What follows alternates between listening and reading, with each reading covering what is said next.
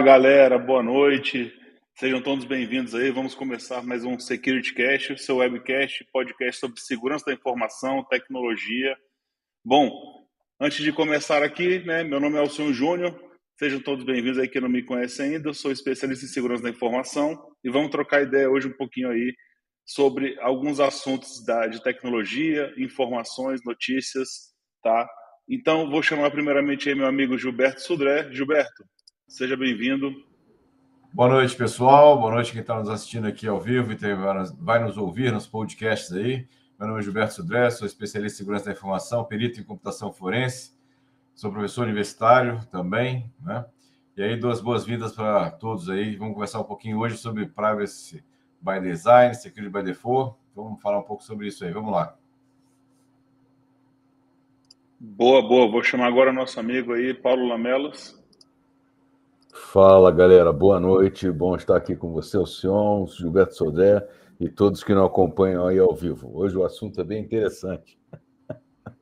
bem interessante o nosso assunto hoje. Privacy by Design, Security by Default. Isso aí, mano. Boa. Boa, boa. Bom, é, nosso amigo Martinelli não vai estar aí ao vivo com a gente hoje, né? Ele está com um probleminha, então não vamos poder contar com ele. Mas, enfim, nosso tema de hoje, né? Nós vamos falar de Privacy by Design, Security by Default. Muitos já falaram aqui, nossos amigos já comentaram, já deram a breve introdução. Mas é, antes disso, né, nós vamos para o nosso bloco aí, nosso primeiro bloco, nosso resumão da quinzena da área de segurança. E vou puxar aqui então o primeiro, a, a primeira notícia, né? Não sei se todos já viram essa notícia aqui, mas o FBI aprendeu o Genesis Market. Não sei se todos conhecem. O Genesis Market é um notório mercado de hackers para logins roubados. Então, para começar, né, as agências de aplicação de lei né, dos Estados Unidos internacionais aprenderam, né, e esse notório notório hacker, né, notório mercado hacker, nada mais é que era um, um marketplace mesmo, né, que o pessoal tinha ali alguns convites, né, eram pessoas selecionadas, não era qualquer um que você chegava lá e entrava, tá? É, que fazia venda ali de logins, cookies, né, credenciais e por aí vai. Bom, essa operação foi chamada de Operação Cook Monster, né? Cook Monster Operation, e que rolou nessa quarta-feira, agora, dia 6 de abril, né? Na semana passada. É, os domínios do Gênesis foram apreendidos pelo FBI, né, de acordo com o mandato de apreensão emitido pelo Tribunal realmente Distrital dos Estados Unidos. E também eles capturaram cerca de 120 pessoas, tá? 120 foram, foram presas e mais de 200 buscas realizadas globalmente. É, eles vendiam então esses cookies e sessão de login já prontos, então você precisava fazer, precisava de capturar alguma senha e já entregava né, características do browser.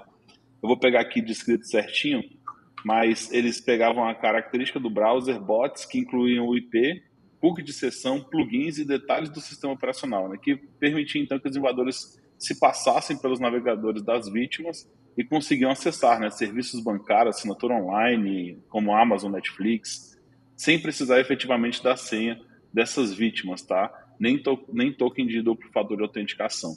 Então, é, conseguiram fazer uma grande apreensão aí, posso dizer, mundial, e, e foi realmente uma grande operação, né, meu amigo? Realmente, o marketplace, né, como a gente já viu vários anúncios, inclusive, né, de contratação dessa galera, é, de contratação de pessoas desenvolvedoras, etc., a gente vê que realmente o cybercrime está crescendo cada vez mais, não só a área de segurança né, para os hackers éticos, mas também para a galera do cybercrime aí, está crescendo cada vez mais. Mas essa notícia que eu queria passar e abrir para os comentários dos amigos aí.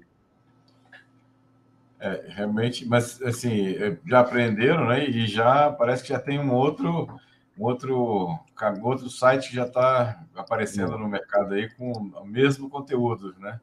Então, ou seja, é mais ou menos como aquela mitologia da Hidra, né? Que você corta a cabeça e aparece mais duas, né? Assim, é mais ou menos dessa, nessa linha, né? É, eu ia falar diferente, né? Normalmente alguém entrega um, o boi de piranha, né? Entrega um para morrer para poder nascer o outro mais forte. Então, normalmente Pode assim, cara, é igual a operação policial, aprendeu um milhão de toneladas de droga. Pô, passaram 3 milhões em outro lugar ninguém viu. Então, assim, é, é, é, é complexa a parada, porque os caras chegaram através de denúncia, né? Porque o é, vazamento de convite, né? Então, assim, é, alguém boi de piranha, né, mano? Entrega logo esse site aí que vai nascer outro. Assim, mas é bem interessante, né? A, dinâmica é bem. É, é a dinâmica, isso. E vai no sistema da Hidra, né?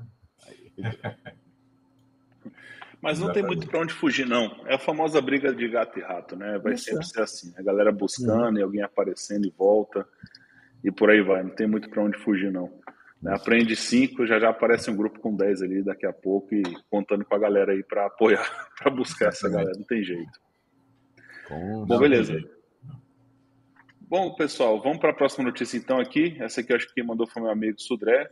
Empresas com seguro cibernético são mais atraentes para hackers. Bom, antes de continuar falando, né, passar a palavra aí, todos os links das nossas notícias estão aqui realmente na descrição do vídeo, né, do YouTube ou das outras ferramentas aí que vocês estão seguindo, né? A gente sabe que está sendo transmitido ao vivo, né, para o Telegram, LinkedIn, Facebook, né, YouTube e na todas as nossas redes e no Twitter também. Então, quem tiver interesse está na descrição do nosso vídeo aqui do YouTube e nos demais podcasts é para a galera que vai ver depois, tá?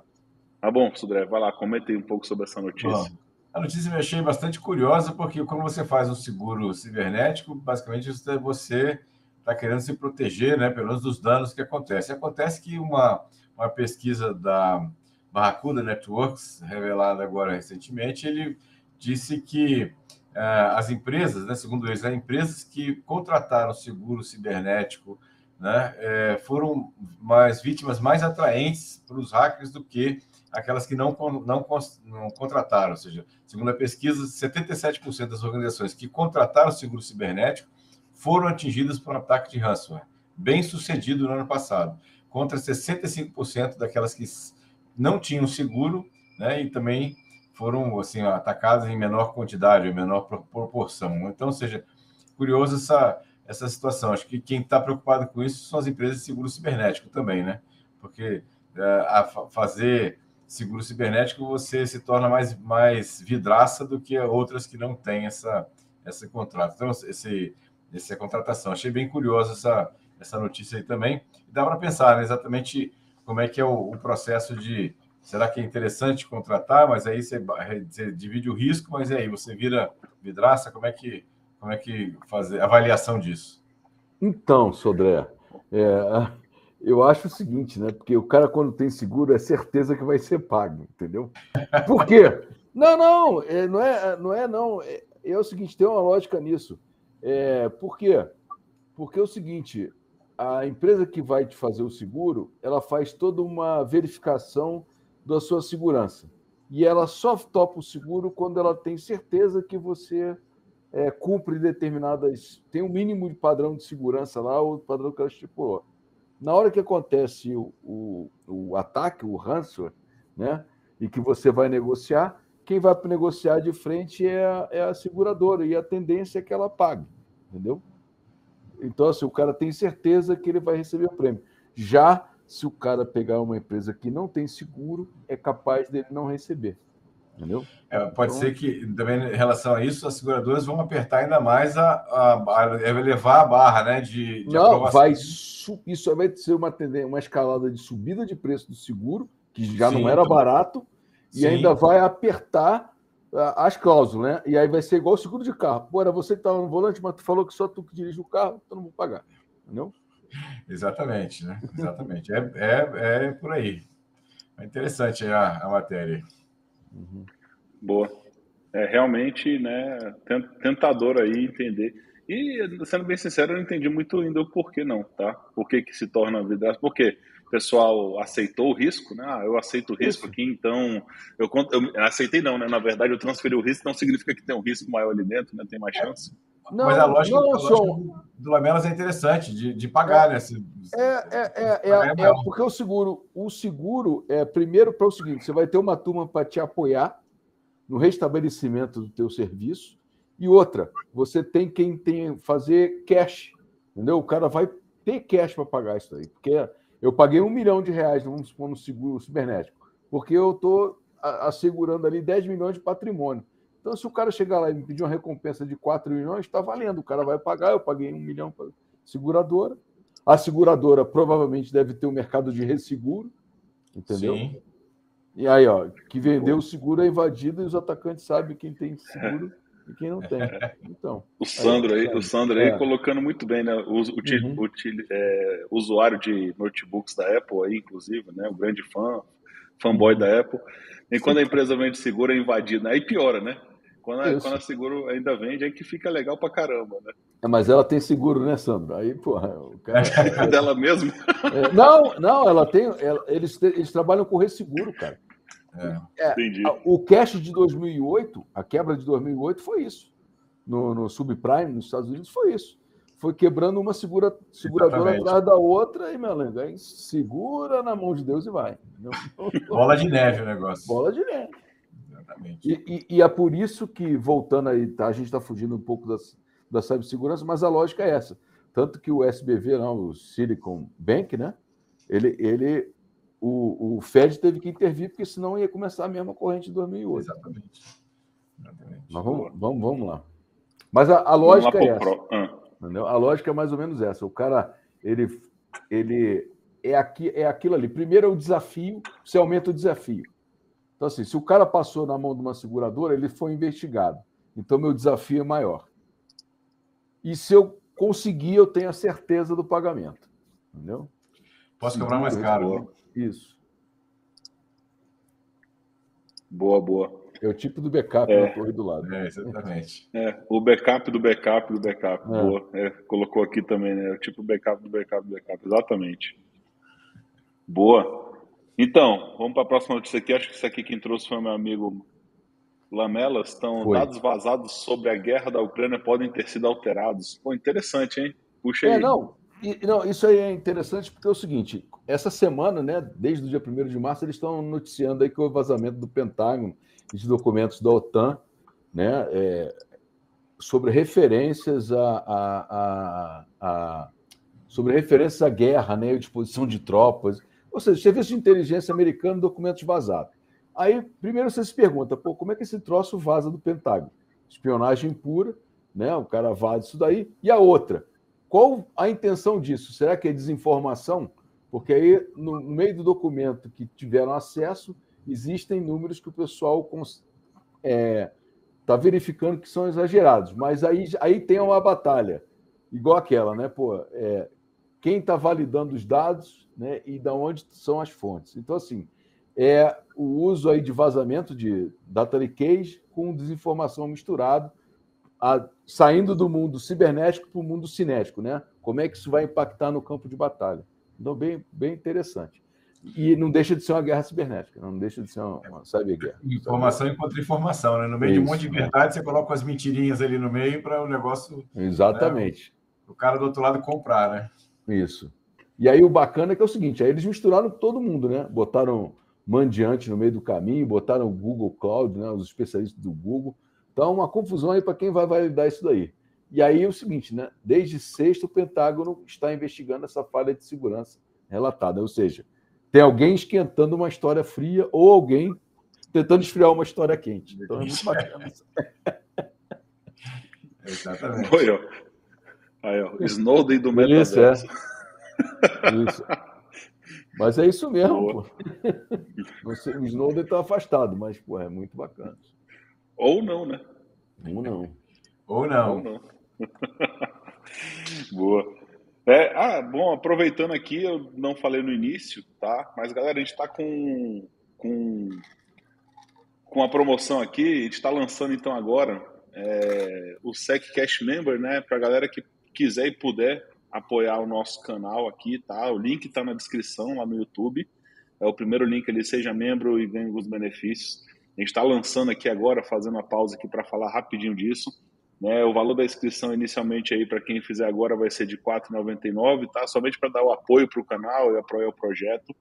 E vai ter algumas coisas interessantes aí, tá? Então a gente está lançando um novo programa agora que vai ser feito aí praticamente semanalmente, tá? Eu vou, vamos trazer mais notícias sobre ele, mas vai ser o SecCast Entrevista, A gente vai trazer algumas pessoas do mercado de segurança e a galera que fizer a assinatura, obviamente, vai ver ali com antecedência, né? E a gente vai lançando aos poucos depois e abrindo para outras pessoas, tá? Mas oficialmente, quem vai ter acesso a essas entrevistas aí somente que for o SegCast Member, para trazer ele realmente o um benefício para o pessoal.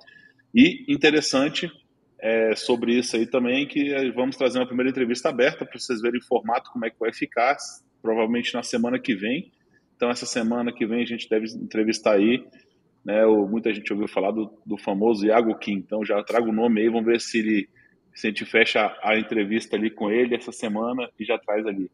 É um pagamento mensal, tá? Para galera saber, é um pagamento mensal que vai sendo descontado enquanto você vai sendo membro e vai ter ali em torno de quatro entrevistas ali com pessoas da área de segurança, trazendo perfil profissional, o que, que ela fez, para que você entenda um pouco melhor ali como pode até rampear nessa área. Pô, quero seguir a área de Red Team, a gente vai trazer pessoas de Red Team, pessoas da, que são da área de gestão, né, que já são CISOs, por exemplo. Então a gente vai trazer pessoas diversas ali, né, não só da área técnica, mas de diversas áreas, para que você entenda qual foi o profissional e conhecer um pouco mais dessa área de segurança e seguir, tá?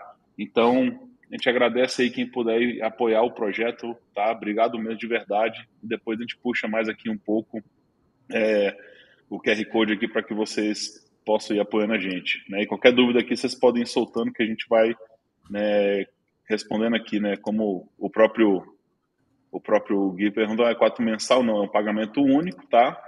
E valeu aí, né? Sérgio Maia Rabelo também já se inscreveu. Valeu, obrigado demais aí pelo apoio, né? Vocês que fazem nosso conteúdo seguir aqui. Bom, vamos para nossa última nossa última notícia aqui de hoje, tá? É, Chat GPT pode receber seu primeiro processo por difamação. Cara, é interessante, né, como esse mundo tá ficando legal, né? Fala um pouquinho isso, André, você que trouxe esse assunto aí. A notícia realmente foi é uma notícia curiosa, pelo menos, né? Ou seja, o prefeito australiano né, é, quer que o, o OpenAI corrija falsas alegações do, que o chatbot fez em relação a ele, né? Senão ele vai à justiça, né? Recorrer à, a retratação, né? Disso aqui, porque assim a gente tem que lembrar que o ChatGPT basicamente ele foi treinado com informações que estavam na internet, né?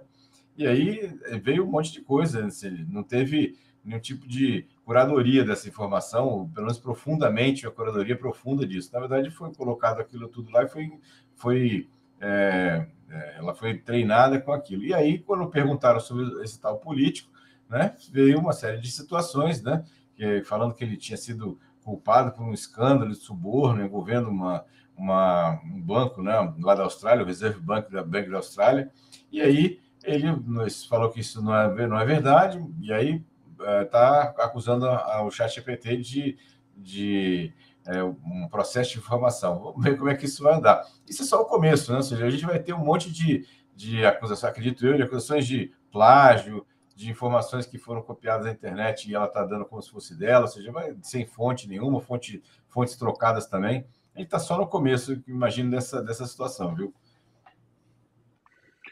Pô, verdade. É, é, um assunto que já se tornou aí grandes, grandes até discussões, né? Quando envolve, não, lógico, né? A IA é um pouco diferente, mas tudo que vem novo ali traz algumas discussões. Né? Como a gente falou uma vez ali sobre metaverso, né? Alguns webcasts, podcasts atrás, a gente falou um pouquinho do metaverso, né? Como falava de assédio, enfim, teve algumas outras coisas envolvidas ali com os próprios né, avatares da galera mas obviamente também vai trazer assuntos como esse, né? Porque se está na internet, né? Se está em informação, né? ele utilizou, como é que vai se tornar isso, né? A culpa é do Chat GPT ou eles são também um replicador, né? Igual o Google é. Como é que funciona isso? Como é que vai ser entendido? Ou se ele compilou informação, entendeu e criou uma nova informação com isso? Cara, é complicado, hein? Acho que vai trazer um, um pouquinho de confusão aí e, como sempre, né, os advogados e os juristas que se resolvam e, e se matem por isso. É, isso é interessante, porque é o seguinte, né? Se você for se embrenhar aí pelo mundo do, da, dessa linguagem natural, eles usam um modelo de linguagem natural, acho que é o MLLL, que você pega as informações e traduz ela em, em vetores, em índices, né, em arrays, e aí a máquina possa começa a trabalhar com, e com isso começa a fazer indexações, né? Então, assim, de maneira bem, bem rudimentar, é assim que funciona a inteligência. Ou seja, o cara, as sinapses dele funcionam através de índices, né? que ele vai juntando as informações e constrói uma outra. E é bem interessante. Vai, vai culpar quem? Quem é o dono da informação original ou de quem compilou a informação? Então, assim, porque se você procurar sobre o prefeito da Austrália, você vai encontrar no Google o escândalo. Por que, que ele não processou o Google na época e vai processar o chat GPT agora? É porque é a moda ou ele quer aparecer? Então, assim, é, Exatamente. A informação está disponível na internet. É, como eu falei, ela foi treinada. Ela, na verdade, não tirou conclusão nenhuma. Tem que ver exatamente como é que o algoritmo foi feito, mas provavelmente ela não uhum. tirou nenhuma conclusão dessa situação. Na verdade, é uma coisa que foi, ela foi treinada para isso e, e, acabou. Fizeram a pergunta, ela respondeu com aquilo que ela tinha no, no, no, no arcabouço que ela tinha lá. E, pronto, né? Uhum. É bem. É, como, como esse, essa situação, pela quantidade de informação, não teve curadoria nenhuma né, disso, não, não, é. não tem como. Né? Mas bem interessante, né? A, a informação veio Bom. de algum lugar, o cara não inventou isso. É, sim.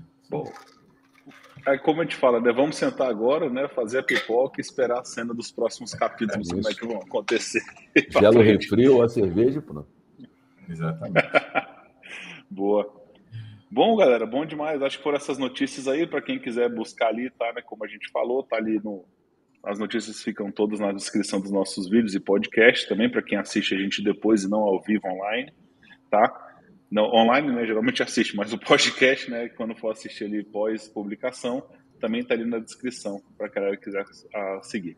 Bom, vamos para o próximo bloco então? O assunto Bora. da noite? Bora. Massa. Vamos lá então. Bora. Qual, qual que é o nosso assunto da noite? Né? Assunto Privacy by Design e Security by Default. O que é interessante tá, sobre esse assunto aí é porque é o seguinte, eu, eu vou falar muito os dois separados, né? Né? E, enfim, Security by Default já é um assunto que vem sendo falado há um tempo, né? Privacy by Design veio muito forte, né?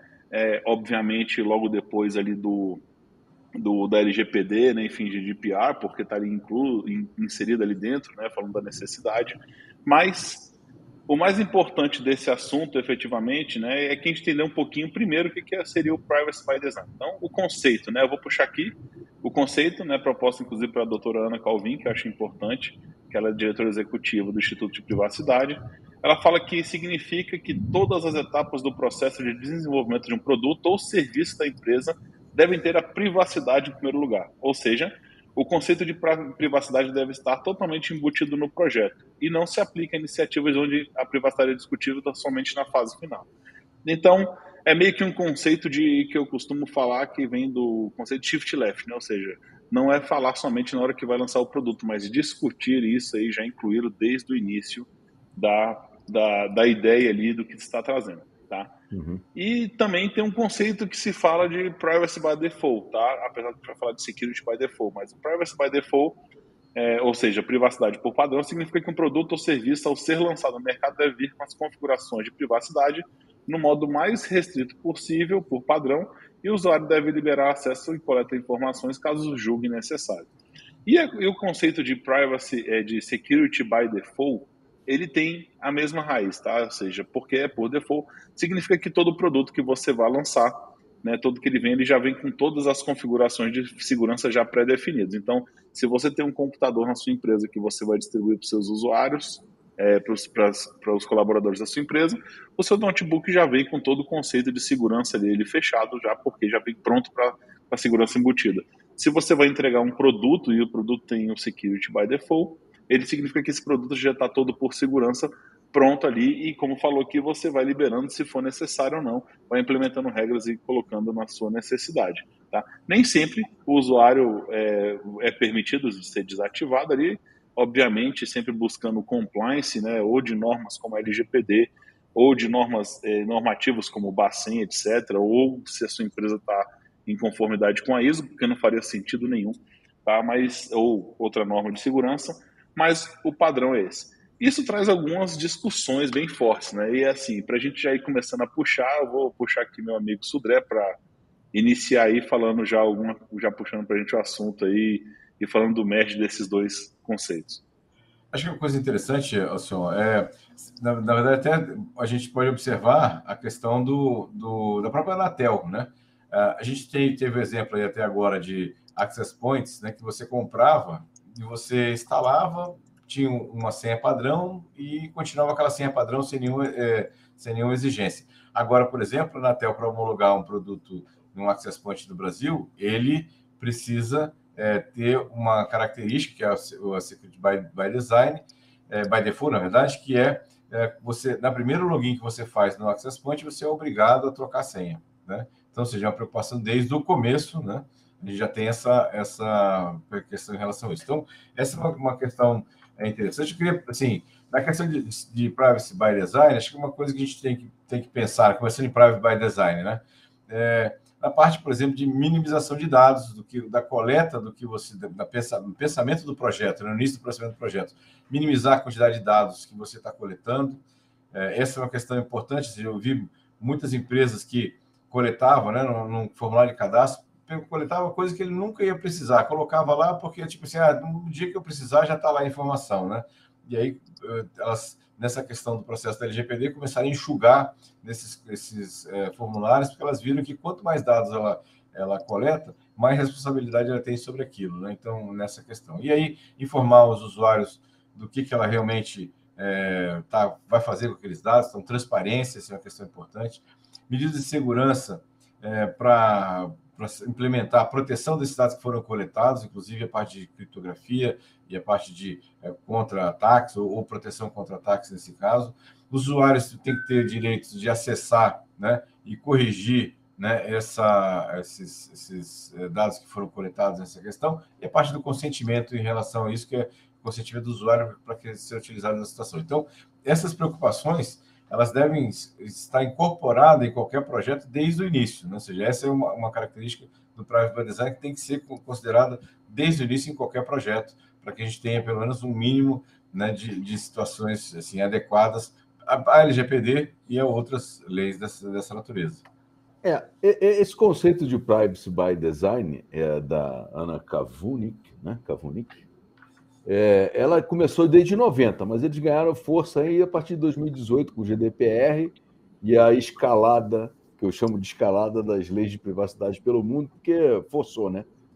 Para fazer negócio com a Europa, você tinha que ter uma lei de privacidade, senão você estava fora. E aí, o bacana desse Privacy by Design é que é o seguinte: além de todos esses cuidados, é o seguinte, o Sodré tocou num ponto muito bacana aí, que é a minimização. Né? Então, ela prega no conceito, e aí o que se firmou hoje no conceito de privacy design é o seguinte: eu vou construir um produto, um software, né? principalmente um software, um formulário, eu tenho que me restringir aos dados essenciais para que aquilo ali funcione. Né? Para que aquilo ali funcione. Ou seja, eu, eu tenho que ter a preocupação que os, deve, os dados devem ser coletados e processados apenas para um propósito específico e legítimo e apenas na quantidade mínima de dados necessários deve ser coletada. E também que os dados devem ser mantidos seguros e protegidos contra o acesso não autorizado dentro do seu ciclo de vida. O bacana é que é o seguinte: ele ainda prega um ciclo de vida para o dado. Esse conceito. Então, às vezes, o pessoal fala: ah, privacy by design. O que é isso? O que é isso? É isso tudo que a gente está falando. Então, assim, eu tenho que me restringir aos dados, coletar somente o necessário, tem que estipular um, um, um, ciclo de vida desses dados, desde a coleta, tratamento e descarte, é, sumarizando, né? E, assim, coletar só o essencialmente necessário. Então, eu sou do, do, da, da, época, quando era mulher, que vi meu pai escrevendo cheque, e alguém aí já deve ter visto aí, o cara carim, botava um carimbão atrás né, do cheque e pedia uma cacetada de dados. Para quê? Para validar se o cheque era real, se não era falsificado, ou se o cheque não era sem fundo, né? Mas isso aí ficou para trás. E o privacy by design é isso, ele vai limitando a coleta, vai garantindo a, a confidencialidade desses dados coletados, né? E, e, e estipula um ciclo de vida para ele. E aí, linkando com a, a, a segurança né, por, por padrão, é isso. Porque o que acontece é o seguinte: antes do movimento DevOps, ou até mesmo no, no, no alvorecer do DevOps, né? O que aconteceu? O pessoal ficava, ah, é, dev, operação, vamos botar para rodar, MVP e tal, e segurança ficava para quê? Para décima primeira hora, né? Ou então, pô, vai lançar o produto, joga ali para a galera de segurança para ver como é que tá. Entendeu? E aí é o seguinte, segurança passou a fazer, é a segurança por, por, por, por padrão, né? Ou por, ela passou a fazer parte de todo o processo de desenvolvimento, inclusive desde a pro, prototização do produto até a, a, a entrega final do produto. Né? É interessante assim, é, essas, esses pontos assim parece que são estanques, né? E, na verdade é. não são, porque na verdade você tem que manter isso está atualizado constantemente nessa situação. Constantemente você tem que revisar né, essa, esse processo interno para saber se exatamente continua como tal. Assim, é, antigamente, o, o, antes desse, do, dessas, desses conceitos, você tinha, a partir do processo do, do projeto é, colocado é público, né, ou, ou, em produção, aí você começava a revisar essas coisas. Agora não, agora você tem que começar desde antes. o início, lá, antes, né? Exatamente. Antes. Não, e aí o bacana é que é o seguinte: além de linkar as medidas de segurança, você tem que ligar as medidas de segurança que garantem a privacidade dos dados que serão coletados ao longo do processo da existência do software. Então, assim, ah, pô, aqui nessa fase eu vou coletar nome e e-mail, vamos supor. Como é que eu vou. Qual é a medida qual é a medida de segurança que vai usar para criptografar ou anonimizar esse dado enquanto ele está em hash? Então, assim, Exatamente o, processo de desenvolvimento de software, que não é nada fácil, passou a ficar só um pouquinho mais complexo e com esses atores, né? Hoje, isso impacta, inclusive, nas squads de, de desenvolvimento de software. Não é isso? Dentro desse movimento aí, DevSecOps. Exatamente. Valeu. Boa. E, e, e, o interessante ali, né, que dentro desses princípios ali, né, de privacy by design, que a gente não pode deixar de colocar, é o foco primeiro no ser proativo e não reativo, Isso, né? É, Ou seja, prevenir e não remediar, a famosa frase do prevenir e não remediar. E é importante o shift left nesse ponto aí, trazendo até o conceito de desenvolvimento seguro aí que você puxou até bem, né? Que é um pouco da sardinha para o meu lado. Por quê? Na, primeiro ponto, né? A gente tem que entender que você utilizar o, o que eu até brinco, né? Colocar o SEC no meio do DevOps ali, a importância dele é você jogar para a esquerda, né? Ou seja, fazer esse shift left da segurança desde o início da sua concepção, você pode diminuir cerca de 30 vezes o custo do seu desenvolvimento no final. Né? O, o quanto é custoso você pegar um software que está em produção, parar para fazer implantação e, e, ajuste de bugs e features né, novas que você tem que colocar ali. Esse é o primeiro ponto, acho que é o ponto inicial que a gente tem que, tem que conversar. Então, já é muito mais caro. Se você consegue trazer ali por default, realmente, desde o início da concepção, e o software trazer e vir seguro, é, você já diminui esse custo aí para começar o ponto, né? Obviamente tem muito mais coisa incluída nisso, né? Que é a questão de awareness de todo mundo que está na parte de desenvolvimento, explicar que o desenvolvimento seguro ele é fundamental, importante para trazer esse conceito desde o início, né? trazer a visibilidade e transparência de como você coleta esses dados, porque no final né? O que é mais fundamental disso tudo é entender né, que o dado que você colhe dos usuários, você está colhendo somente, mas ele não se torna seu naquele momento. Ele, você está ali só salvaguardando ele. No, no ponto é isso. Então, uhum. o, o, conceito de DevSecOps ele vem muito junto e muito abraçado com o, a parte de Privacy by Design.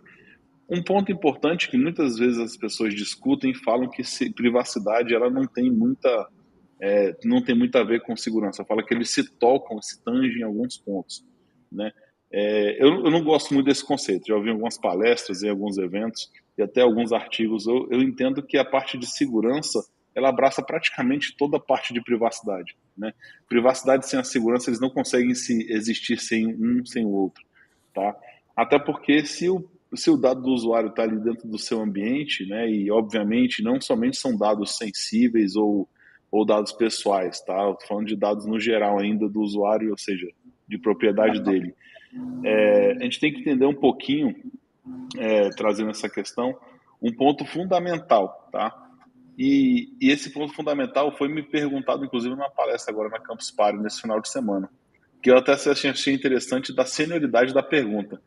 Fala assim, poxa, mas as empresas costumam colocar em, em servidores diferentes, enfim, né, guardar, né, é, a pergunta trazendo, trazendo dela forma mais genérica.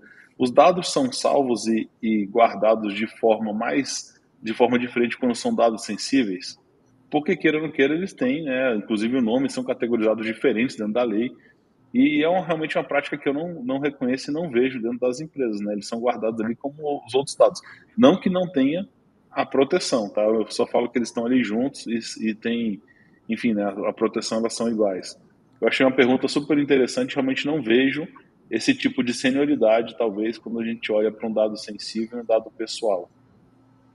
Não, né? é, é, é, eu acho interessante isso daí, mas é o seguinte, só, só voltando um pouquinho ali ao, ao desenvolvimento seguro, eu acho até que hoje em dia, até pela complexidade do desenvolvimento do software, na prototipização ali, os squads deveriam ter pelo menos um engenheiro de segurança. Não? Ele, ele não precisa ser um engenheiro de segurança de, de software. Ele precisa ser um cara que entenda de segurança da informação ali e como é que ele vai prever aquilo ali ao longo do desenvolvimento do software, como é que vai ser aquela proteção e o tratamento de coleta. Ou seja, hoje eles estão trabalhando muito com tal de engenheiro de privacidade, que eu acho que é o cara que vai suprir essa falta aí, para colocar dentro do squad de desenvolvimento, lá do, na parte do ciclo de desenvolvimento seguro. Voltando a essa parte dos dados. É claro que hoje, pela LGPD, você tem que garantir a segurança dos dados e quando você criptografa, se você perder a chave, né? Então, assim, né? O ransom, né? Se ninguém tiver a chave, é a melhor forma de criptografia dos dados. Estou aqui de zoação, claro, entendeu? Mas assim, o dado não vai vazar porque está criptografado. Mas alguém tem a chave, vai decriptografar, então a, é, é, a brincadeira cai por terra. Mas o que eu estou falando é o seguinte: quando você tem criptografado, a pessoa não consegue. A, a pessoa ou o dado vazado não. Assim, ele é um dado pessoal criptografado, aí entra numa uma polemização que eu não estou afim de entrar aqui, mas assim, cada um tem um entendimento. Eu acho que é o seguinte: dado criptografado, você sem chave, aquilo ali é inelegível, não é nada. Entendeu? Eles agora estão criando até o problema agora que a lei já a lei dizia que pessoa morta não era dado pessoal. Agora já estão criando problema com dados de pessoas falecidas, né? Então, é, é, é, é, cada dia o pessoal dá uma mexida na lei diferente aí, e graças a Deus a NPD tem feito as regulações dela, né? É, mas voltando ali aos dados sensíveis, a turma anda brincando com fogo, cara. Eu até entendo que é pelas medidas de diversidade e de inclusão, entendeu?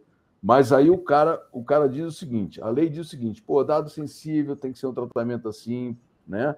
Não pode, requer condições de coleta, especiais de coleta, e o pessoal se baseia muito no consentimento, que é uma forma de tratamento de dados muito perigosa, porque você tem que fazer o gerenciamento do consentimento. Então vamos supor, eu estou num processo seletivo, o cara me pergunta lá, ah, para fins de estatístico, eu vou coletar aqui. Você se identifica como branco, azul, lilás, tá? ele bota lá as cores dele, é, pergunta se você é homem, transgênico, cisgênero, e pelas classificações de LGBTQIA, que eles colocam lá, até para fazer um censo depois. Mas é o seguinte: aquilo está atrelado ao seu formulário de inscrição. Sim, o cara vai desvincular, beleza, tem técnicas para desvincular e tudo. Mas aquele dado foi coletado. Entendeu? E é o que você falou, ele é coletado e armazenado provavelmente junto da ficha do Alcion, junto da ficha do Paulo, junto da ficha do Sudré. Só que para fins estatísticos, o cara depois fala lá, não, no meu processo entraram 46% de pessoas disso e daquilo outro. Entendeu? E de tais opções sexuais.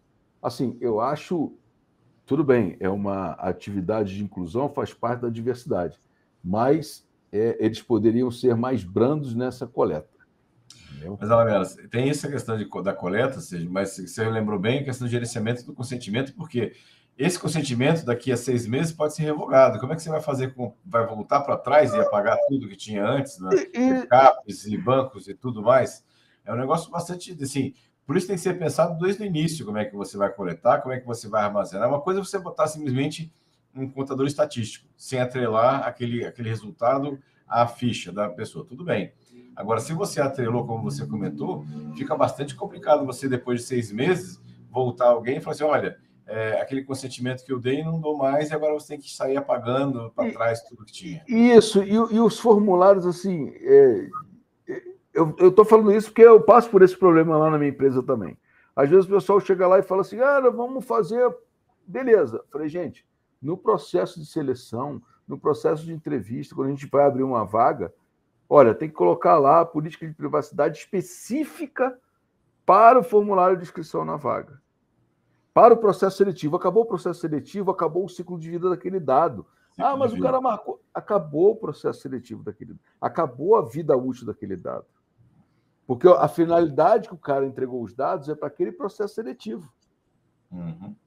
Entendeu? Agora, você, aí você quer abrir um, um, banco de dados de futuros funcionários, você fala assim: cadastro de banco de currículo. E Vai tem a política separada para isso também. E tem a política separada para aquilo ali. Também, exatamente. Entendeu? E as ações de segura, técnicas administrativas de segurança para aquilo dali. Exatamente. Entendeu? Então, assim, é, é, é, é, bem. É bem. O negócio é bem mais hard do que está acontecendo. Mas a NPD está fazendo as regulações dela aí. É, eu entendo que a gente está no começo, tá, a gente está se adaptando à situação, a gente tem mais esclarecimento do que mesmo muitas vezes multa. Em algumas situações realmente vai ter que ter algum tipo de sanção, mas nesse momento é mais uma questão educativa do que mesmo uma questão né, de punição né, para essa questão. A não ser, obviamente, reincidentes ou coisas que já estavam claramente, eles sabiam que estava é, violando a, a lei e, e, continua, e contumazmente continuaram fazendo aquele processo, aí é outra história, né? Mas, mas acho que tem, tem um processo de educação também nesse caminho. Uhum. E, e agora voltando voltando para a origem, né?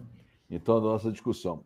Como a gente implementar o Privacy by, privacy by Default o Privacy by Design e o Security by Default, né? Porque às vezes o pessoal troca isso aí, é, no processo do software, no processo de fabricação de software.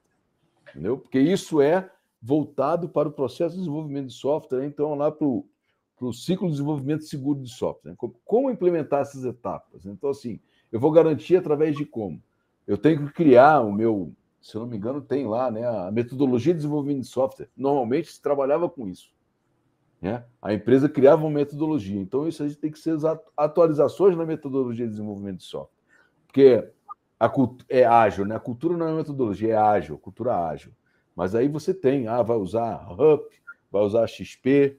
Né? O cara fala assim, pô, esse cara tá doido. Não, no fundo é o mais do mesmo. A Agile é a metodologia, são as reuniões e os cerimoniais. Mas no fim do pavio lá, você tem.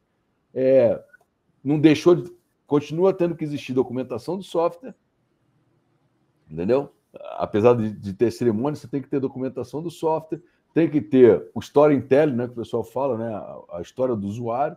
Então, assim, é, e tem que ter metodologia, né? Pô, eu vou usar é, metodologia, eu vou usar Hub, vou usar MATLAB, vou usar qualquer coisa. Mas, assim, eu tenho que ter um padrão e dizer, olha, cara, aqui funciona assim, entendeu? Então, assim, eu acho que tem que ter uma preocupação de entrar isso nas metodologias de desenvolvimento de software, de entrar isso nas políticas de, de, de da empresa, até para você ter como base e fazer depois o, o, seguinte, o compliance, né? O compliance nada mais é o seguinte: existe um processo escrito, existe uma política que determina uma coisa, e eu quero ver se a sua equipe, Sodré, se a sua equipe, Paulo, está fazendo isso daí, olhando esse padrão como compliance, né? Isso também implica na parte da galera de RCCD, né? Risco e compliance das empresas. E aí você tem que integrar essa questão de desenvolvimento com, a, com as ferramentas que a empresa provavelmente já tem, de autenticação, é, de criptografia, parte de controle de acesso. Todo mundo tem acesso a tudo? Não, então eu tenho que ter um, um, alguns níveis de, de, controle de acesso. É, a parte de monitoramento, a gente está falando de, da parte de análise de, de invasão, análise de, de quebra de, ou vazamento de dados, a, a parte toda de monitoramento, quem fez o que, aonde, quando, tudo isso tem que ser pensado no, no processo é, desde o começo da, da, do desenvolvimento do software, porque é como até o senhor comentou, você depois que o software está pronto, você parar para voltar e implementar essas funções, não vai fazer. Ou então vai fazer um negócio sem assim, uma, um ajuste completamente fora do, do que deveria, né? com um custo três vezes mais, mais caro que deveria. Isso. É. E o problema é quando você ainda tem uma empresa no estilo aqui que o próprio Sandro trouxe, né? Só de sair o Go Horse Programming já tá, já tá ótimo, né? A gente viu que tiveram vários certificados aí de Go Horse, né? Inclusive, né? Sendo bem, bem E o cara mostrava felizão, né? Go Horse. o, problema não é o Go Horse, o problema é o Extremely Go Horse. Esse é o pior. é, realmente. É, mas o, focando um pouquinho aqui na parte de desenvolvimento seguro, cara, é, é interessante como é difícil você talvez criar uma cultura dentro da empresa, quando ela já não nasce, inclusive, com esse tipo de cultura inserida. Tá aí falando um pouco do DevSecOps. A gente tem empresas que a gente vê, e a maioria delas, quando você até conversa com esses desenvolvedores, ah, como funciona, né? Porque assim, vários deles se preocupam com segurança, e é legal ver isso, porque você vê que você conversa com o pessoal, não, a gente pensa em segurança, a gente realmente busca, né, uma forma de de, de, de, proteger o código, escrever, mas você vê que não é uma cultura geral, são outra pessoa que tem interesse, que tem o conhecimento. E como é que você faz isso? Né? Eu vejo que um, um dos grandes fatores ali é você realmente tentar focar em trazer a cultura para essa galera, ou seja, explicar ah, o grau de importância né, de você trazer a segurança no código e mostrar o custo que tem isso. Lógico que isso é uma coisa que vem da que é uma cultura que tem que ser entendida pelos gerentes de equipe, né, tem que ser entendida pelo CTO e tem que ser trazida de uma forma ali que entre, né, digamos assim, seja inserida na cultura da empresa para que não tenha esse problema. Então, eu acho que é o primeiro passo que tem que ser feito é esse. Não adianta você sair colocando lá Sonar Cube, não adianta você sair colocando um monte de software em, todo, em toda a pipeline de desenvolvimento lá e falar, galera, a partir de hoje o Quality Code ali é 75, né, a nota que vai ser dado e vamos lá, acabou. Isso você vai gerar um monte de problema, né? Trava no desenvolvimento. É, segundo, né, você vai voltar a almoçar sozinho, né? Porque ninguém vai querer nem falar contigo, porque vai ficar todo mundo puto, né? É, você vai ser xingado nas reuniões. A culpa de tudo que acontece na, no, no desenvolvimento do software vai ser sua. Oh, não entregamos no prazo por causa do, do Alcion, né? Não, não saiu o código porque realmente o código de qualidade está lá. Então, eu acho que tudo é uma questão de processo, de cultura inicialmente, né? Você entender, mostrar. Você pode até implantar um pipeline de desenvolvimento seguro, se você deixar ele ali realmente stealth, né? Só começar a mostrar e olha só, nós temos isso aqui, a qualidade está baixa, nós temos esses problemas aqui, né? Você fazer realmente análise de vulnerabilidade do, do, do produto que você está entregando, você entregar até um pen test desse produto, mostrar, tá vendo? Isso aqui podia ter sido corrigido aqui, agora vai ser aqui entende a necessidade de começar a implantar e você trazer todo o time de desenvolvimento né, para que entenda o que está acontecendo ali e falar, ó, você vai ter menos trabalho agora do que ficar talvez abrindo ali dias de bug fix, né, no, uma vez por semana para ficar corrigindo bugs na aplicação para que ela fique realmente segura novamente, que não adianta. E tirando os modelos tradicionais antigos, né, sem falar, né, que chegava aqueles relatórios de análise de vulnerabilidade lá da época Bom, a gente pode falar o nome da empresa, né? Enfim, da Módulo lá, não sei se vocês lembram, né? que chegava com a primeira análise de vulnerabilidade aqui em Brasília, chegava três carrinhos desse tamanho, o cara puxando, ó, tá aqui, ó, corrige teu software que vai dar tudo certo. Você não consegue trazer uma cultura para dentro da empresa assim. O cara vai falar que, pô, não vou implementar isso aí nunca, esquece. Quando eu estiver terminando de implementar, já, a empresa já quebrou porque eu não consegui trazer novas features, né, novas funcionalidades e meu produto está atrasado em relação aos outros produtos de mercado. É, mas, assim, é, eu, ela é um processo mais caro quando você não, a, não tem a cultura, né? E essa cultura, tudo tem que ver que é o seguinte: é cinco anos para cá, cinco, seis anos para cá, que, se, que tem essa cultura aí, que é o marco aí de 2018, com o GDPR e tal, que isso aí começou a apertar. Mas, mas é o seguinte: é, antigamente o cara lançava correção até meia boca, né? Então, assim, voltando para produto, alguns produtos aí Microsoft, né? Tinha falha de segurança no 2000, 2003, que o cara corrigia, ah, por exemplo, aquela Anir, né? Anir, que era o One, né? Que o cara era um, um cursor animado dentro do, do browser, do navegador. Eles corrigiram parcialmente, aí a, ainda existia falha, né? O cara, você conseguia fazer o reverso daquela falha ali, utilizando o, o código hexadecimal. Então, assim, Quantas, quantas, é só você acompanhar os CVEs. Quantos CVEs existem? É o seguinte: o cara corrigiu aquilo ali é um CVE em cima de outro CVE de uma falha pré-existente. Né? Então, assim, é, é custoso o processo quando você não faz desde o início. Né? E hoje você tem aí excelentes ferramentas, inclusive ferramentas de código aberto, que, se não fazem tudo no, no, na versão free, né? eles eles pelo menos sinalizam que você tem problema naquele código. Tá? E aí você consegue acompanhar desde o início. É claro, ah, code review, ah, o code quality que todo mundo solta, pô, beleza. Isso aí o time vai incorporando aos poucos, né? E aí você na... também não adianta chegar, não, a partir de amanhã é 80, 80, entendeu? 80 não. Ninguém vai fazer. Aí o que acontece, né? Você nem, nem, nem, nem meme no WhatsApp tu recebe mais, entendeu? Porque o pessoal te isola, para evitar qualquer assunto. Mas se você for mostrando aos poucos o que está acontecendo, e aí é, é, mudança de cultura, né?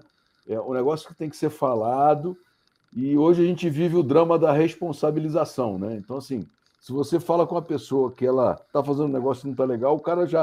Ah, você está me responsabilizando. Não, meu filho, eu estou só te falando que é o seguinte: olha, a maneira que você está fazendo não está legal, né? Vamos tentar fazer do melhor jeito possível isso daí.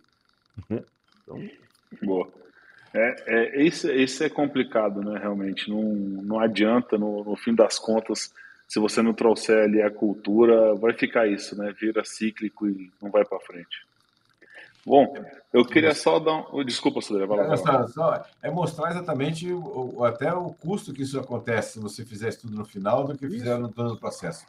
Deixar isso claro também, isso também é um, um, um fato de convencer também as pessoas que. E tempo, né, disso também. É, é, é, alguns dos poderes de convencimento aqui ainda no, são sempre baseados ali no medo ou no bolso, né? Isso é uma coisa ruim, né, para a gestão de segurança, uma coisa que eu realmente tento evitar muito desde, o, desde que eu me tornei gestor né, há muito tempo. Não, não falar assim, ó, vamos contratar esse aqui, senão a gente vai ser invadido e não, isso para mim não adianta, não. É um, é um poder de convencimento que cai muito rápido por terra, sabe? Porque daqui a um tempo a pessoa esquece, né? Então, até brinco, né? Como se fosse é, benefício para funcionário é aumento, dá aumento de salário. Né? O aumento de salário ele só é aumento nos dois primeiros meses. Né? No terceiro mês você já fez prestação nas Casas Bahia para os 30 próximos anos e aquele aumento já não vai ser aumento mais no teu salário, não é mais visto. Então é a mesma coisa, né? Porque o medo passa. Daqui a um tempo você foi, criou medo e falou, ah, beleza, a gente já tem isso aqui e acabou, né? Então não tem mais nada. E você vai ficar gerando medo para tentar convencer. Acho que o poder de convencimento outra, tem por outros tem outra meios. coisa, né? Você está seguro até não acontecer. Entendeu? É, é, é, o seguinte, é, você segurança é não é que segurança é efêmero, é o seguinte, você tem uma, uma certa condição, então é o que eu falei lá na, na Campus Party, né, esse final de semana, você tem a sua superfície de ataque, você tem que gerenciar ela. Você está seguro? Tá. Você sabe onde o cara vai entrar. Quer dizer que você não vai ser atacado? Não, você vai complicar a vida dele, mas dependendo da informação que você tem, dependendo do valor do seu seguro cibernético, o cara vai arrumar confusão contigo. É, entendeu? Nessa que o, que o senhor comentou, esse negócio de você gerir o, o convencer pelo medo, quando acontecer, vamos virar para você e falar assim, mas você não falou que estava tava seguro? Tudo 100%? Tava, que, que eu ia gastar 4 milhões com você e ia ficar tudo seguro? Isso, é exatamente. Né? É, e esse movimento que a gente vê né, é engraçado. Assim, quando você convence porque o negócio funciona, porque é legal, eu vou dar o maior exemplo do mundo, né? Assim, tudo bem que alguns já caíram por terra, mas, por exemplo, o metaverso e o chat GPT hoje. Hoje é o convencimento que é legal, todo mundo quer colocar na empresa para ser um diferencial, etc. Diferente do convencimento da LGPD, né? Que, ou seja, ou você coloca ou você vai levar no lombo, né? Porrada. É isso. É, então vai sair do seu bolso a grana. Né? É, mas é, e, e os tem cara pagando prestação de terreno aí, hein? Metaverso. tem, tem gente aí que dividiu, ainda tem prestação caindo, né? Igual quando acaba o namoro, né? O cara compra ali o presente em 12 vezes, ainda paga as oito prestações depois de acabar o namoro. Mas é, é um pouco desse, desses pontos assim que eu acho que é interessante pulsar. Então, se você conseguir convencer, logicamente pelo financeiro, mas não colocando medo, não, vai ser mais barato corrigir agora do que depois, né? É, obviamente, nós temos a LGPD aqui, mas a LGPD não é somente dinheiro, né? Tem não. também a questão de você estar tá ali, reputação. por exemplo, manchar o nome da empresa, reputação da empresa. Tá? Você vai ficar ferido, pô, acabou, você vazou um dado. De... E antes da LGPD era o que mais acontecia, né? Vazamento de dado, o nome da empresa ficava marcado, Isso. mais uma empresa que vazou dado. Assim, foi até comentário agora na Campus Party, aquela empresa que tomou dois ranços aí em espaço de seis meses. Não sei nem o nome da. da... Era um provedor de nuvem. Não recordo agora. Se alguém do chat aí souber, já lança é, pra gente cara, aí que eu não tô lembrado. Eu, até ele fez uma, uma live. Uma live, cara. Fez uma live. Explicando a situação. Isso, eu vi, ó, realmente não me lembro o nome da empresa, mas é exatamente isso aí. Entendeu? Mas Aí, muitas pô, é, vezes é... o, o, custo da, da, da, sanção é menor do que o, o prejuízo da imagem da empresa. Uhum. Não, é, eu acho que o, o, dano reputacional é pior. É, com certeza, ah. com certeza. Você, exemplo, não vê aí na época do, da PlayStation, da PS1, eu, eu é, sempre gosto de usar esse exemplo, cara. Na época que vazou todos os cartões de crédito dos clientes, voltou a vender só CD-ROM, né, na Blu-ray, etc. Lá na época, ninguém mais queria colocar os dados lá para ficar comprando jogo online. Com o tempo reverteu, né? Depois de muito tempo reverteu, mas olha o que ela perdeu de mercado para Xbox na época. Foi, foi pois é, não. E, né? e, olha as duas pancadas que a Uber tomou aí. Entendeu? Boa. Exatamente. A Uber é uma o, o, outra, outra marca reputacional que quem tomou grande foi o Target lá nos Estados Unidos, que era o supermercado. Quando deu a Target, boa. Sim, então, sim. Então, quando você pensa nisso, tem, tem um reputacional todo por trás, né? Aí é, é, realmente complicado você ficar ali disputando, cara. Não é só. Então, tem vários meios. Eu, eu realmente eu nunca gostei e sempre tento deixar outros meios, né? Porque pelo medo, é o que eu falo, é muito fácil, mas ele cai por terra cedo.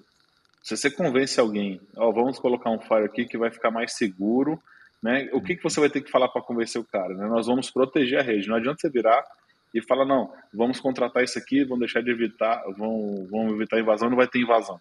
Então, geralmente, o cara tenta ser, sair por 100% nesse discurso, né? No final vai ter uma invasão e o que, que, o cara vai justificar? Vai colocar a culpa em outra coisa? Ah, não foi o faro, não, foi a falta do AF, não foi a falta do AF, foi outra coisa. Então vai ficar o resto da vida nesse, nesse conceito. Acho que, que isso aí realmente não, não vai, não. Mas, boa, galera, eu acho que a gente pode já ir pro, pro próximo bloco. Antes da gente ir, né, Primeiramente, eu queria agradecer aqui, né, o Sandro. O Sandro, quem olhar no nosso chat aqui no YouTube, quem estiver acompanhando, o Sandro deu de presente 10 assinaturas do canal. Acho que é só vocês clicarem ali para fazer o resgate, tá? Dá uma olhadinha depois no chat aí, que vocês conseguem ver quem está seguindo a gente pelo YouTube. 10 assinaturas do nosso canal. E trazendo exatamente só mais uma vez aqui, né, nosso lançamento do Sec Cash Member aqui para quem quiser apoiar o nosso canal tá? É, o link está aqui no topo do no topo da nossa da nossa do nosso chat ali no YouTube quem estiver seguindo. Aqui tem o QR Code, tá? É, basta capturar o QR Code ali e fazer é um pagamento recorrente aí de cinco reais para apoiar o nosso projeto aqui. A gente agradece aí e novamente agradecendo ao Sandro ali não só por se tornar membro, mas também por trazer para a galera brigadão. Passando aqui mais uma vez é um preço promocional de lançamento. E quem fizer assinatura né, tem algumas coisas, é, tem, algumas, tem algumas, é, alguns diferenciais, tá? Primeiramente vai seguir, vai receber alguns vídeos que nós estamos lançando, né? O primeiro quadro aí que vai ser o Security Cash Entrevista. Então vamos trazer algumas pessoas de mercado aí, né, que têm notoriedade e que estão em, na vibe do momento, né, LinkedIn, etc, né? Então a gente vai trazer algumas pessoas aqui e vocês vão receber e poder ver esse vídeo, né, primeiramente, além de ter prioridade aqui no nosso chat, e poder trazer algumas perguntas, não só para o SecCast Entrevista, mas durante aqui nossos webcasts ao vivo, tá? Então, a gente agradece aí quem puder né, fazer aí, se tornar um, um SecCast Member e, nosso, e também está no link, né, bem no início da descrição dos vídeos, tem esse link aqui para quem quiser ele só clicar, quem não tiver vendo ali no nosso chat agora, gente agradece aí novamente quem estiver se tornando um membro. E nesse momento aí vamos trazer né, o nosso próximo bloco aí para a gente já ir puxando, né? São os blocos de dicas, cara. De dicas. E eu já vou falar, né? Não vale mais trazer a dica de já trocou sua senha hoje porque é segunda-feira, tá? Pelo amor de Deus. Boa. Tipo vou puxar com você isso, né? É tipo aquela para ver ou para comer, né? Para ver ou para comer, né? Porque já virou piada, né? Toda segunda-feira a gente vê nos grupos, né, pessoal? Já trocaram sua senha hoje para se tornar seguro, né? Alguns dos profissionais de segurança aí que soltam algumas informações aí bacanas, né? Mas enfim, é isso aí. Quer puxar isso, André? Vamos lá. Primeiro, quero, a dica que eu separei aqui para a gente bater um papo rapidinho é sobre aumento de casos de ataques de QR Codes em arquivos PDF. A gente tem visto muito uso de QR Code, né? até aqui na nossa assinatura também, mas em cardápio virtual que você chega, ou digital, que você chega no, ou na cafeteria ou no restaurante, tem lá. E também tem muitas, tem vários é, PDFs que vêm embutido nessa questão de QR Code. É, na verdade, a, a, o golpe é exatamente você, é, ao ler um PDF que foi infectado e com um QR Code modificado, você está sendo transferido para um outro local, né? Ou seja, num ambiente é, que não é o seguro, não é aquele ambiente que tinha lá aquele link específico. Como as pessoas normalmente não, se, não ligam muito, ou não estão muito ligadas no link que aquele QR Code traduziu, acabam indo para um site malicioso em relação a isso. Então, cuidado, a minha dica de segurança é cuidado com os QR Codes em geral, especificamente nesses que vão embutidos em PDFs. Boa, boa, boa. É, realmente, o PDF voltou a ser. E tinha se tornado um estudo de um não muito tempo atrás, né? 2018 é. ela estava na crista da onda, né? 17, 18, muito. Não, não em links, mas em PDFs, efetivamente estavam é, ali. PDF. PDF isso aí. Agora tem PDFs mágicos. Isso. muito bom. Bom, Lamela. Mas só, só lembrando, o PDF mágicos é a molecagem, é meme interno. Mas é o seguinte, ó, as, dicas, as dicas aí é o seguinte, ó. É, dica de segurança de sempre, porque é o seguinte, né? Tem que bater sempre para a galera lembrar. Mantenha o software atualizado, utilize senhas fortes, ative a autenticação de dois fatores, pelo amor de Deus. Evite clicar em links suspeitos. O nosso amigo Sodé estava falando aí, porque agora não é só link, é QR Code suspeito também. Tá? Muito cuidado com isso, porque o pessoal tem colocado mesmo QR Code aí, a galera tá fazendo é, pagamentos e, e, e não está prestando atenção. Sempre utilizar conexões seguras, né? E uma, já que a gente estava falando sobre privacy by design, limites de informações pessoais na web, né? Eu sei que às vezes o cara fica ali enlouquecido para postar na rede social, mas é, limites das informações que vocês divulgam na web, na web, né? E Faça backup regularmente, já que a gente falou no backup, do backup, do backup, né? E esteja atento às suas configurações de privacidade, galera. É isso aí. Excelente. Galerinha, eu tenho uma dica aqui que eu acho que eu já falei ela. Se eu não falei ela no bloco de dicas, eu com certeza devo ter falado isso em algum momento, mas eu queria puxar aqui. É para a galera aí que tem aquela ânsia de publicar, né?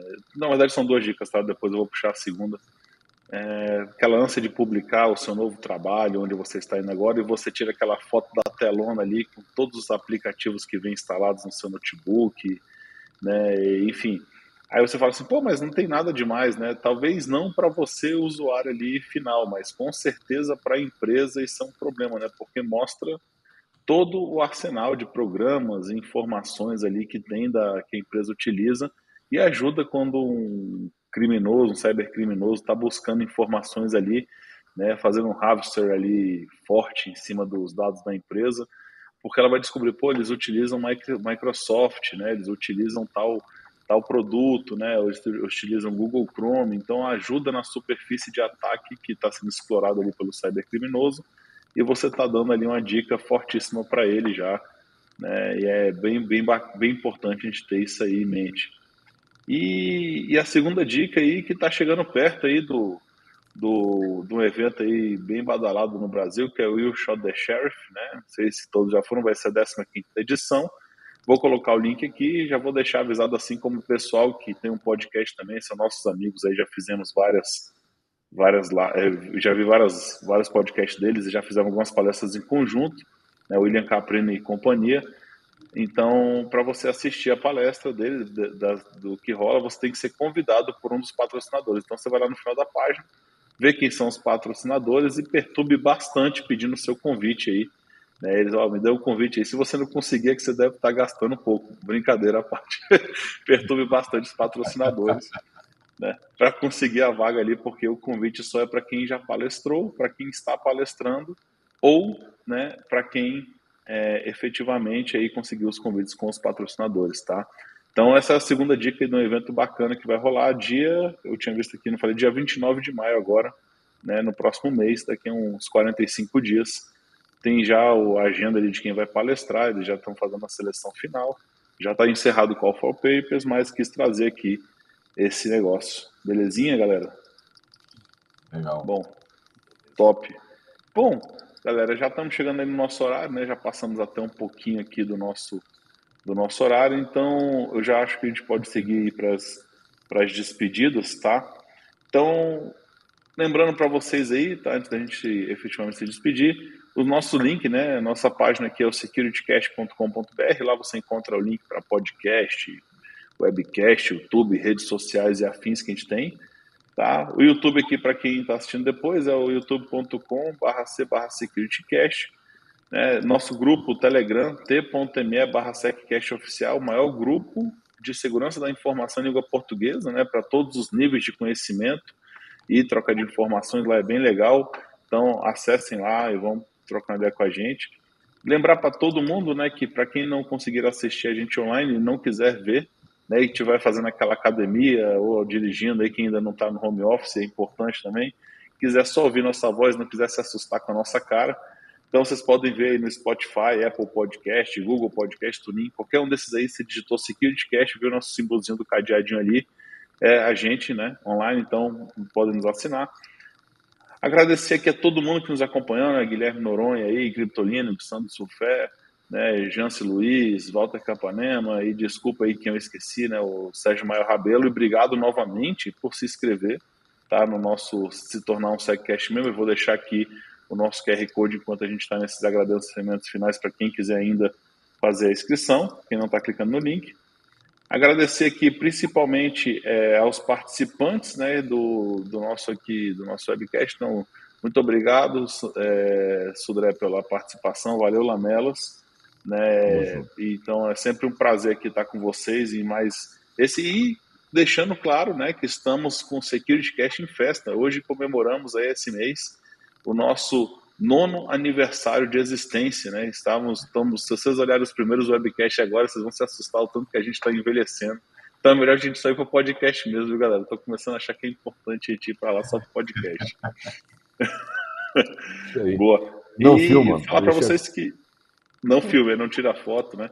Lembrar vocês aí, então, que daqui a 15 dias teremos mais um webcast e que durante essa semana daqui a, até daqui a 15 dias teremos também o SecurityCast Entrevistas, tudo dá certo as edições e o convite né, for cumprido ali com o nosso primeiro participante, aí já dei um, falei rapidamente o nome, mas agora para quem não ouviu, que volte lá depois e procure quem é, senão vai ser surpresa. Tá? E vou abrir aqui agora espaço para meus amigos aqui se despedirem. Então, por favor, começando aí pelo Sudré.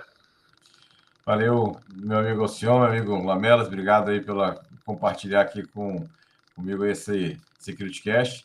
É, lembrando é, os nossos amigos que estão nos assistindo ou nos ouvindo aqui, que o Security Cash Member vamos ter novidades, né? Se o, o senhor falou da primeira novidade aqui, a questão das entrevistas, mas temos daí, estamos preparando mais novidades aí para esse para o grupo do Security Cash Members para isso. Agradecer quem nos assistiu até agora, quem mandou as perguntas, obrigado a várias pessoas que participaram aqui, que estão só assistindo aqui a gente, e quem também nos, nos ouvir pelo podcast, obrigado mais uma vez aí pela pela participação, pela audiência aí para isso. Obrigado mais uma vez. Passar a palavra para o meu amigo Lamelas. Muito obrigado pela companhia, Alcion e Gilberto. É sempre um prazer trocar figurinhas com vocês aqui sobre uh, os temas que a gente traz. É, essa troca de informação é importante, cada um aprende um pouquinho, e eu acho que a galera que está nos ouvindo, que também agradeço aí, porque é por causa deles que, que nós estamos aqui. Valeu, pessoal, boa semana a todos. Quem vai nos ouvir, é, agradeço aí pela audiência de vocês. Boa noite, muito obrigado. Boa. Então tá, pessoal. Nos vemos aí daqui a 15 dias, então.